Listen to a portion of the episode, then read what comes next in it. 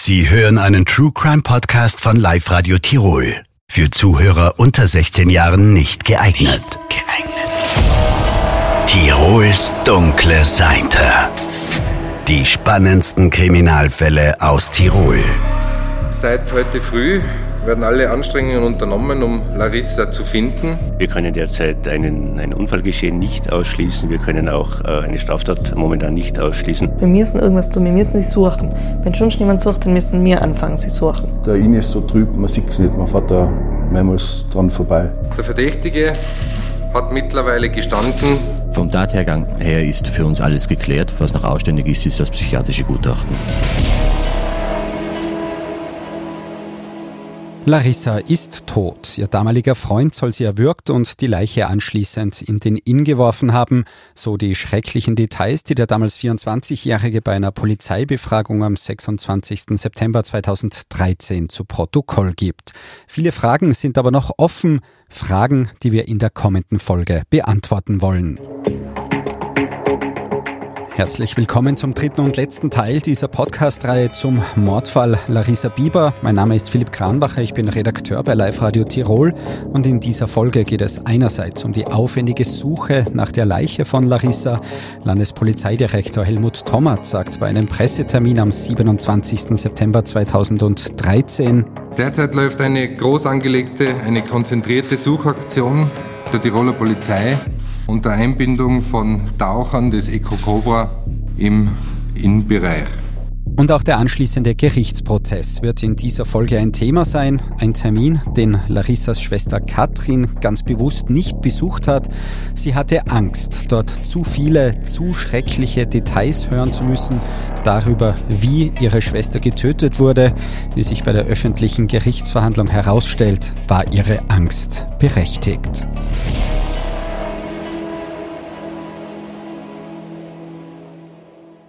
Wir beginnen diese Folge am 27. September 2013. Es ist der Tag, an dem öffentlich bekannt wird, dass Larissa Bieber tot ist. Die junge Frau ist heute, die 13 Tage zuvor als vermisst gemeldet wurde, nach der hunderte Menschen fast zwei Wochen lang intensiv gesucht haben.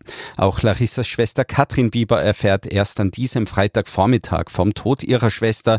Sie erinnert sich im Interview an den Moment direkt nachdem sie vom Kriseninterventionsteam in ihrer Studentenwohnung in Innsbruck die schreckliche Nachricht erhalten hat. Ich habe dann gleich gesagt, was ist mit meiner Familie, mit der restlichen Familie, was ist mit meiner Mama, mit meinen Schwestern. Und dann haben sie eben gleich informiert, es ist ein Kriseninterventionsteam eben bei ihnen schon gewesen in der Früh, also die wissen das schon. Und äh, wie wir jetzt weiter vorgehen wollen. Und ich habe dann gleich gesagt, ich will zu meiner Familie, ich will zu dem Rest, ich will zu den anderen, ich will zu meinen Schwestern und so. Und mein Papa hat dann gleich gesagt, ähm, ja, ich fahre, ich fahre. Und ich gesagt, na, du fährst sicher nicht.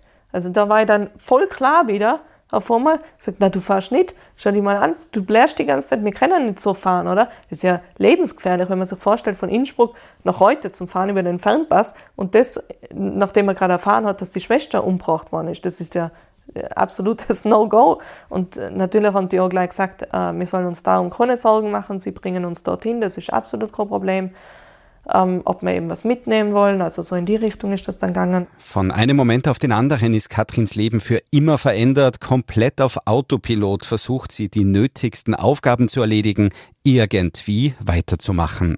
Dann habe ich meine Sachen backen, dann bin ich, oder ich habe versucht, meine Sachen zu backen. Ich bin dann auf, bin ins Zimmer gegangen und dann bin ich hin und her gelaufen, habe eine Tasche genommen und dann habe ich mir die ganze Zeit gefragt, werde mal jetzt, was, ich soll jetzt Sachen packen. Erstens mal, ich jetzt noch heute, aber wie lange bleibe ich da überhaupt? Ich habe keine Ahnung. Das ist ja nicht so, wie, du, wie an Urlaub warst ja. Du bleibst eine Woche, du nimmst das und das mit, du machst das und das. Aber das ist so eine Ausnahmesituation. Du stehst da davor vor der Tasche und denkst dir so, was brauche ich jetzt? Was brauche ich? Für was brauche ich was? Und, und die nächsten Gedanken waren so, warum soll ich denn jetzt noch ein T-Shirt? Das war so, warum soll ich jetzt noch ein T-Shirt einstecken? Warum soll ich denn überhaupt meine, meine Kleidung wechseln? Was macht denn das nur für einen Sinn jetzt? Katrins gesamtes Leben zerbricht zu einem Scherbenhaufen. Das Geschehene ist zu viel für sie, um es zu verarbeiten. Ihre Schwester ist tot, getötet von dem Mann, der sich selbst auch noch an der Suche nach Larissa beteiligt hat. Ich glaube, ich, ich wollte es einfach gar nicht also ich wollte das gar nicht zulassen, dass er da irgendwie involviert ist, dass sowas Schlimmes passieren hätte können oder so. Das war für mich ganz weit weg oder ich habe es weit weg geschoben und habe ich die ganze Zeit nur gedacht, ja, sie hat einen Unfall vielleicht gehabt und liegt irgendwo verletzt oder sie ist entführt und äh, lebt noch oder sowas. Das waren so meine Gedankengänge, mit denen man irgendwie, äh, wenn man so will, besser klarkommen können, als wie, dass er ihr irgendwas angetan hat oder so. Das war für mich unerträglich. Zu all der Trauer und dem Schock kommen auch Selbstzweifel, die Katrin plagen. Und dann hast du halt nur dieses, äh, dieses innere Gefühlsleben. Also ich bin ja die älteste Schwester, ich habe sie als letztes von der Familie gesehen. Bei mir ist natürlich gleich ganz stark da gewesen, so dieses Versagensgefühl als älteste Schwester. Ich habe sie gehen lassen in der Nacht, jetzt bin ich schuld, dass ihr was passiert ist, obwohl sie natürlich 120 Jahre alt war. Aber trotzdem hat man das Gefühl ja da, gell? und man fühlt sich gleich schuldig. Sie wird Jahre brauchen, um dieses Trauma zu überstehen, aber sie wird es schaffen. Ein erster Schritt ist es, sich dem Geschehenen zu stellen. Gemeinsam mit ihrer Familie fährt Katrin erneut nach Innsbruck zum Inn, genau zu der Stelle, wo die schreckliche Tat ihren Lauf genommen hat. Die Stelle, wo da der Pannendienst hinfahren, hinfahren hat müssen, wo das Auto rausgezogen ist die Stelle, wo eben erst Larissa in den Inn geschmissen hat. Da sind wir dann alle zusammen nach Innsbruck gefahren. Die haben das so abgesperrt gehabt, dann extra für uns, dass jetzt nicht da irgendwie andere Leute, weil da, da ist doch viel immer los so. Und da war es so interessant, weil ich hatte richtig Angst gehabt vor dieser Stelle. Ich habe mir gedacht, boah, wenn ich da ankomme, dann werde ich zusammenbrechen, dann werde ich nur weinen wieder. Und, äh, und es war das ganze Gegenteil. Also wir sind da alle gestanden und rumspaziert und es war ein schöner Tag, es war warm, das war es noch. Und es hat sich einfach alles extrem friedlich angefühlt. Und es war dann so, so absurd, weil, weil es ja Gewaltverbrechen ist und gleichzeitig hat sich an diesem Ort alles gerade friedlich angefühlt. Und meine Mama hat dann äh, so schön gesagt, wenn Larissa das gesehen hat, diese Stelle, ähm, da wäre sie jeden Tag herkommen. Zu diesem persönlichen Drama der Familie kommt auch noch eine zweite Ebene in diesem Fall, die polizeiliche Ermittlungsarbeit. Die ist nach wie vor nicht abgeschlossen. Noch immer konnte die Leiche von Larissa nicht gefunden werden, sagt Polizist Christoph Kirchmeier bei einem Pressetermin im September 2013. Die Suche hat bisher kein Ergebnis gebracht. Aufgrund der Ermittlungen des Landeskriminalamtes wissen wir jetzt, äh, dass der Tatverdächtige den Körper der Larissa im Gemeindegebiet von Tauer äh, neben einem Radweg das ist die Pumpstation Tower, wo ein kleiner Weg hinunter zum Inn, zu einer Sandbank führt, vermutlich in den Inn getragen und geschmissen hat und dann versucht hat, die Leiche im Inn verschwinden zu lassen. Auch die Profis der Innsbrucker Wasserrettung werden hinzugezogen. Auch für sie ist die Suche nach Larissa kein gewöhnlicher Einsatz. Wasserretter Konrad Kirchebner kann sich auch zehn Jahre später noch an die Details der Suche erinnern. Wir haben Kolleginnen und Kollegen aus dem ganzen Tiroler Bundesland herangezogen, um sich wirklich intensiv noch einmal mit, dem, mit der Suche im Inn zu beschäftigen. Wir haben dann alle gleichzeitig von bestimmten Ausgangspunkten haben wir da gestartet. Und wir sind dann bis, ja, bis, bis zur Grenze hinaus sind dort Suchmannschaften am Weg gewesen. Und äh, es sind auch Boote im Wasser gewesen, die im Staubereich mit Sonargeräten das nochmal ganz genau abgesucht haben. Da hat man teilweise mal irgendetwas am Sonar nicht genug kennen können. Da sind dann Taucher von uns reingeschickt worden. Die haben das nachher nochmal genau angeschaut. Man hat sich da wirklich intensiv damit beschäftigt, ähm, die Frau zu finden. Trotz der groß angelegten Suchaktion durch die Wasserrettung und andere Einsatzorganisationen bleibt der Erfolg aus. Tag um Tag muss die Suche ergebnislos abgebrochen werden. Am Inn ist es einfach nochmal viel, viel schwieriger, äh, weil da kann jemand äh, wenige Zentimeter unter dir im Inn liegen, irgendwo verhängt sein und der Inn ist so trüb, man sieht es nicht. Man fährt da mehrmals dran vorbei tatsächlich. Und wie schon zuvor, als Larissa noch offiziell als vermisst gegolten hat, kommt auch jetzt Kritik. Die Einsatzkräfte würden zu wenig tun. Das ist ja die Arbeit allen, von allen Einsatzkräften irgendwie in Frage gestellt worden. Man tut nichts. Aber es ist nicht immer der Fall, wenn man uns sieht, nicht sieht, dass man dann nichts tut. Also es ist auch, liegt auch nicht immer an der Polizei oder an uns, sondern es, ähm, äh, es läuft so viel im Hintergrund an Planung, Organisation. Äh, oft einmal sind nur ein, zwei, drei Boote am Weg, äh, etwas abzusuchen. Es, ist, es, war, es war schwierig für uns, aber prinzipiell war der Druck natürlich anderer. Ganze zehn Tage dauert die Suche am Inn bereits. Inzwischen ist es Sonntag, der 6. Oktober 2013. Tag 23, der Tag der traurigen Gewissheit. Auch Wasserrettungskollegen aus Reute, aus Larissas Heimatgemeinde, sind an diesem Sonntag angereist, um zu helfen. Aber auch dieser Tag bringt keinen Erfolg. Vorerst. Wir haben eigentlich den ganzen Tag gesucht und es war das letzte Boot eigentlich noch, wir haben eigentlich die ganzen Suchen eigentlich schon beendet gehabt und ein Boot war noch am Weg. Und das Boot aus der, von der Wasserrettung Ramsach ist dann noch ein Stück abgefahren und besetzt eben auch mit Kollegen aus Reute. Und die wollte, glaube ich, gefunden werden, weil so breit wie der Inn ist, äh, die war offenbar in einem Bereich dann, äh, wo wir sie gefunden haben, eingesandet im Inn das Boot muss genau drüber gefahren sein und muss sie da diesen ganzen Schlamm und so aufgewirbelt haben und dann ist sie hinterm Boot ist sie eigentlich aufgeploppt. Das hat man dann gleich gesehen und man hat sie dann eigentlich gleich Richtung zum Ufer bringen können. Das letzte Suchboot des Tages kann Larissas Leiche schließlich finden, trotz all der Tragik. Ein Moment, der besonders bei den Wasserrettern aus Reute für Gänsehaut sorgt. Dass das eine letzte Boot was die abschließenden letzten zwei, zwei Flusskilometer, von über 100 Flusskilometern, die letzten zwei Kilometer, äh, muss man sich vorstellen, das wirklich geschafft hat, diese Punktlandung zu finden, dass man das so auf der Wirbel gehabt hat, dass sie dann tatsächlich dann aufgetaucht ist. Ähm, das ist, äh, das ist die tatsächliche Nadel im Heuhaufen, die man da gefunden hat. Das war wirklich Glück und da glaubt man ein bisschen an Schicksal und da glaubt man auch ein bisschen dran, dass sie da tatsächlich noch gefunden werden wollte. Das hat da ein bisschen, sag ich jetzt mal, das war so ungefähr der Gänsehautmoment, weil das einfach total schwierig ist. Ein Erfolg auf zwei Ebenen. Für den 12. Oktober 2013 hat die Familie bereits eine Trauerfeier geplant. Larissa beerdigen zu können, ist einerseits für die Familie ein gewisser Trost, aber auch für die weitere Polizeiarbeit war der Leichenfund besonders wichtig, um die Tat genau nachkonstruieren zu können, um weitere Beweise für den Gerichtsprozess zu sammeln. Dieser findet am 13. Juni 2014 statt. Wieder ein Freitag der 13., wie schon der Tag, an dem Larissa Messer verschwunden ist.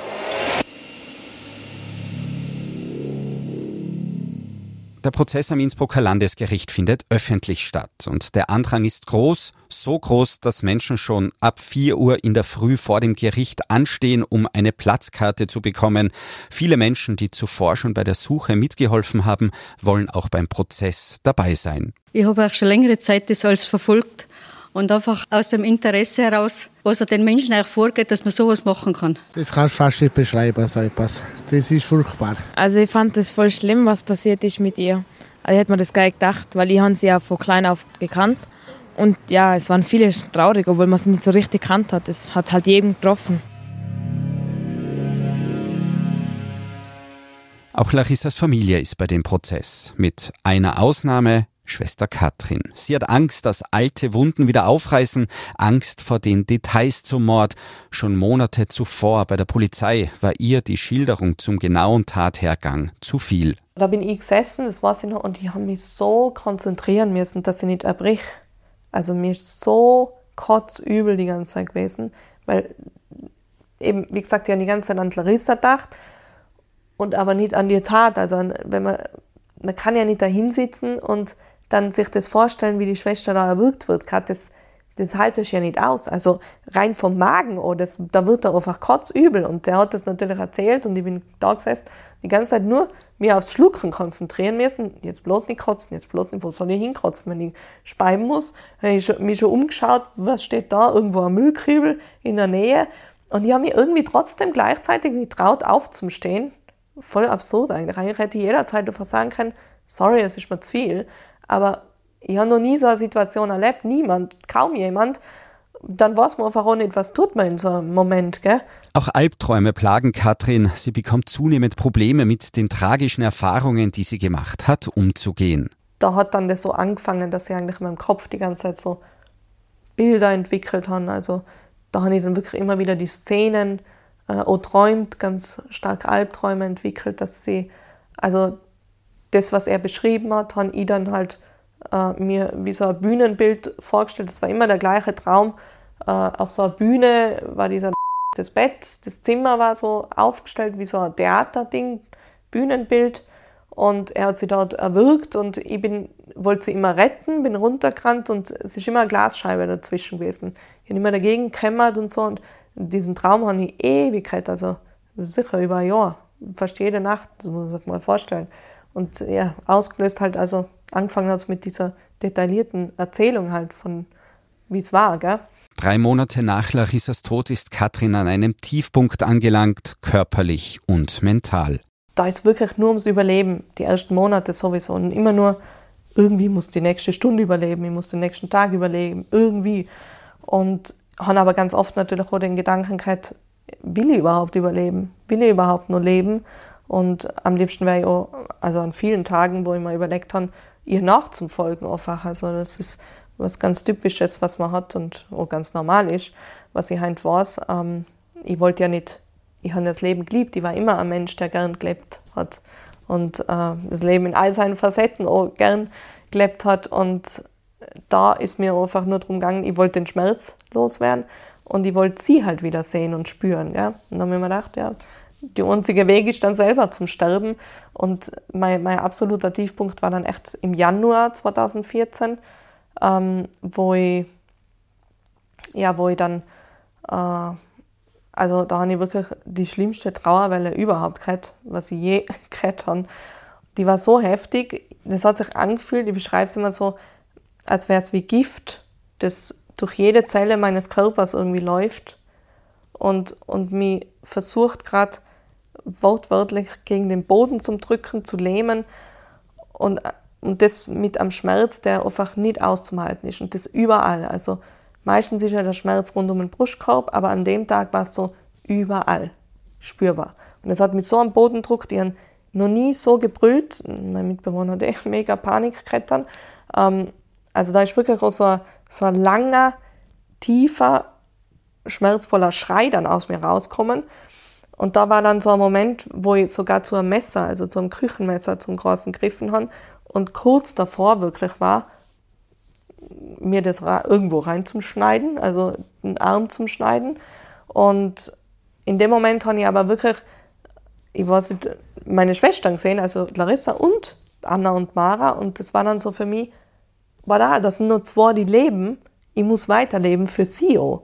Katrin versucht sich zurück ins Leben zu kämpfen. Sie arbeitet viel an sich. Vor der Gerichtsverhandlung hat sie aber Angst und deshalb beschließt sie diesen Tag möglichst positiv zu begehen. Sie macht bewusst Urlaub gemeinsam mit Larissa, wie sie sagt. An dem Tag war ich am Gardasee in Desenzano und äh, habe eben Fotos von der Larissa mitgekriegt und äh, super schönes Hotel. Ich war eben ganz nur dort, also ich sage immer mit der Larissa dort, ganz bewusst, weil ich habe mir erst noch überlegt, in Innsbruck zu bleiben, aber nicht hinzugehen, aber ich glaube, das wäre fast nicht möglich gewesen. Ich wäre dann, glaube ich, irgendwann an einen Punkt gekommen, wo ich einfach hingerannt wäre oder so und vor dem habe ich Angst gehabt und mir gedacht, wenn ich irgendwo weiter weg bin, habe ich die Möglichkeit nicht.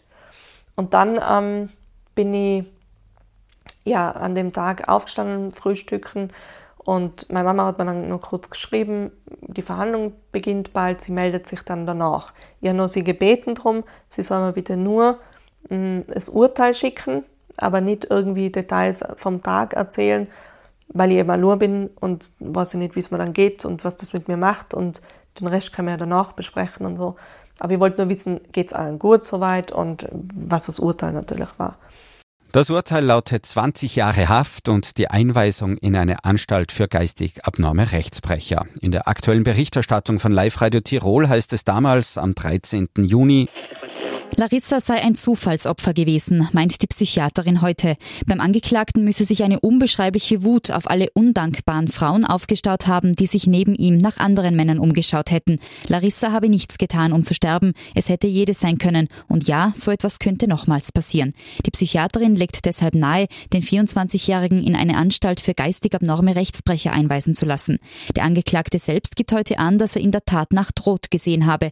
Alle Enttäuschungen früherer Beziehungen und nach der Scheidung seiner Eltern seien plötzlich hochgekommen. Vor Gericht wird auch der genaue Tathergang geschildert. Larissas Mörder soll sie zuerst gewürgt haben.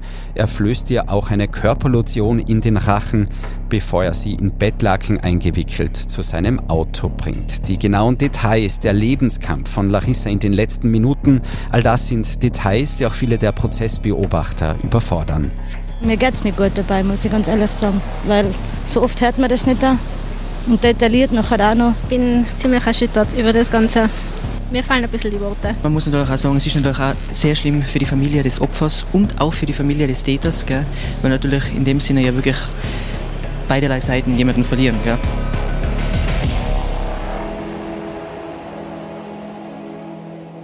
Es gibt keine schlüssige Erklärung für das Warum, keine tröstenden Worte.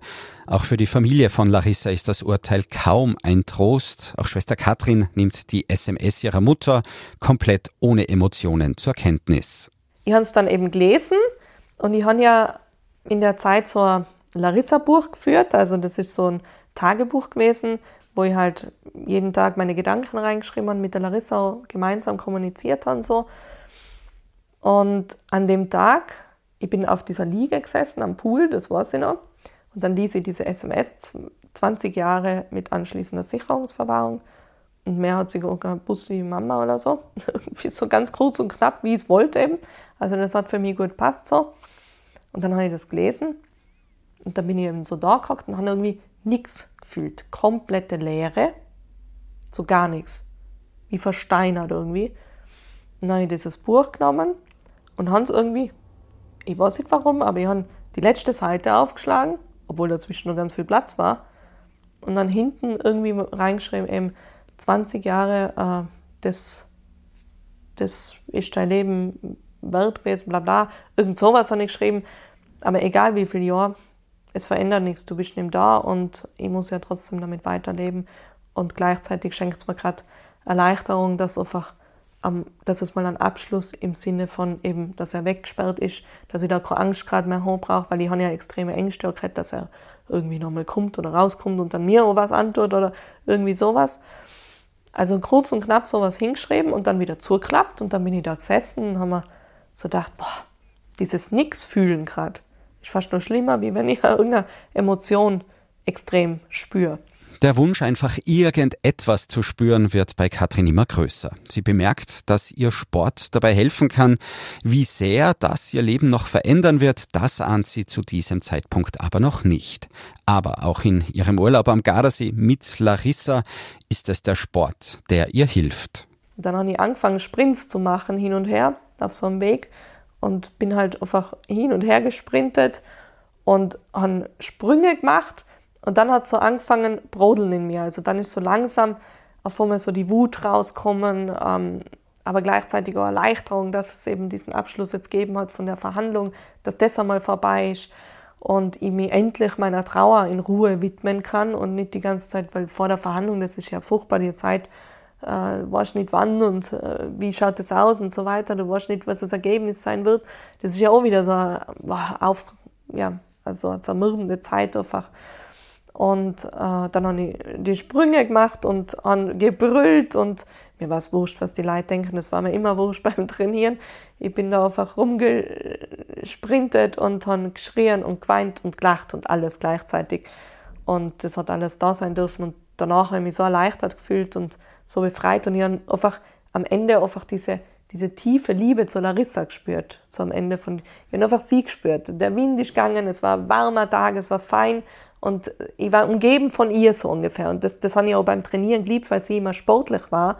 Hat es immer so angefühlt, als würde sie neben mir sein und mit mir trainieren. So. Und in ihrer Stimme gehört, die sie heint noch, wie sie eben zu mir sagt, jetzt nochmal uns und geht schon und weiter und das macht auch Spaß und so. Also so in die Richtung. Und das hat mich so getragen an dem Tag dann. Und ähm, ja, und dann war einfach am Ende ist einfach diese Liebe da geblieben und das war ein angenehmeres Gefühl. Also natürlich gehört da die Traurigkeit oder zu, aber es ist trotzdem angenehmer als eine Leere und eine Entfernung zum Spüren. Katrin hat den absoluten Tiefpunkt erreicht und mittlerweile überwunden. Eine Erfahrung, die sie stärker macht und die sie auch teilen möchte.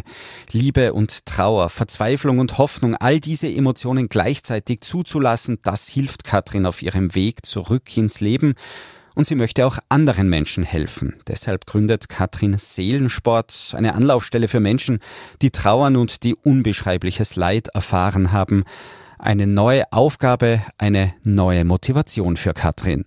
Und da habe ich dann auch eben in dieses Larissa-Buch reingeschrieben, ähm, dass ich eben anderen Trauernden Mut machen will und äh, habe dann auch noch so reingeschrieben, hilfst du mir dabei, Larissa?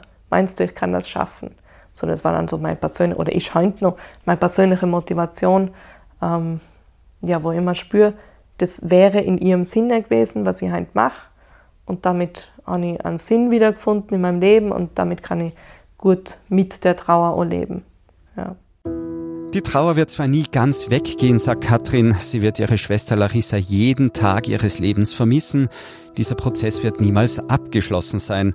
Aber trotzdem ist es Katrin gelungen, das Leben wieder zu lieben. Nach all den Jahren schafft sie es mittlerweile auch, die dunkle Seite zuzulassen, aber auch all die freudigen Erlebnisse bewusst wahrzunehmen und zu genießen. Es geht Katrin nicht darum, die Trauer zu überwinden, sondern sie bewusst in ihr Leben zu integrieren, in ein Leben, das schön ist, trotz der Trauer, weil daneben auch viele positive Dinge passieren können, wenn man sie zulässt. Das ist natürlich viel Schönes passiert dann. Ich habe äh, einerseits eben Seelensport gegründet, also ähm, meine Arbeit erfüllt mich einfach absolut von Grund auf. Und dann ähm, habe ich einen Sohn gekriegt, der ist jetzt bald zwei Jahre alt. Also der Bereich hat natürlich äh, unser Leben auf extremste Art und Weise. Und gleichzeitig ist auch da eben wieder viel an Trauer da gewesen, weil ich eben, äh, weil mein Sohn einfach niemals seine Tante kennenlernen kann. Und das tut einfach weh. Gell? Also wenn ich ihn dann sehe und wie er auch ähm, Larissa sagt, also jetzt kann er ja reden mittlerweile und dann sagt er Larissa, oh, das haut mir um natürlich. Gell? Aber dann denke ich mal, wie cool wäre das, wenn sie das jetzt hören wird. Äh, was wird sie jetzt machen, wenn er Larissa sagt? Wie wird sie mit ihm reden? Macht sich natürlich solche Gedanken. Ähm, und eben jetzt heirate, also das heißt, ich habe einen Partner gefunden, der sehr liebenswert ist, ähm, sehr wertschätzend, respektvoll mit mir umgeht und vor allem auch mit meinem Schicksal oder mich so nehmen kann mit diesem Schicksal, was ich da mitbringe. Ich finde es immer wieder unfassbar, wie gut er damit umgehen kann. Also wie, wie, wie einfühlsam er einfach ist auf allen Ebenen und äh, immer wieder Verständnis sorgt und mit mir diesen Weg so gegangen ist. Auch mit dem ganzen Unternehmen, das hat er alles mitgemacht. Und äh, ja, bin, also das sind echt Sachen, wofür ich einfach jeden Tag immens dankbar bin, dass ich, dass ich die so erleben haben dürfen und dass diese Freude in meinem Leben so Platz finden kann. Und man lebt halt auch ganz anders. Also ich lebe halt auch viel bewusster in dem Moment und äh, lebe die Begegnungen mit meiner Familie, äh, mit meinen Freunden, mit, mit meiner Umwelt, alles einfach viel intensiver, als wie es jemals davor tun. Also ich würde fast sagen, ich bin äh, noch lebensfreudiger mittlerweile, als es vorher jemals war.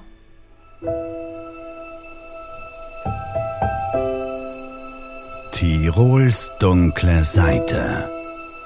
Ein Podcast von Live Radio Tirol.